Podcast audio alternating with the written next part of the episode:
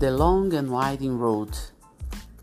Assim como Yesterday, The Long and Winding Road evoca a perda sem descrever uma situação específica.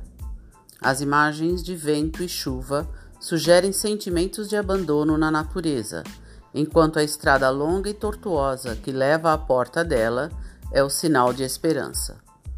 As imagens, na verdade, vêm da experiência de Paul em High Park, sua fazenda na Escócia, que estava exposta a ventos fortes e era frequentemente açoitada pela chuva.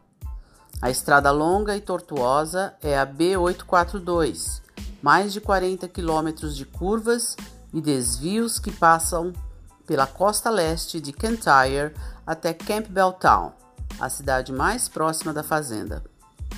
Paul disse que tinha a voz de Ray Charles em mente quando escreveu The Long and Winding Road, o que isso influenciou o uso de acordes em estilo jazz.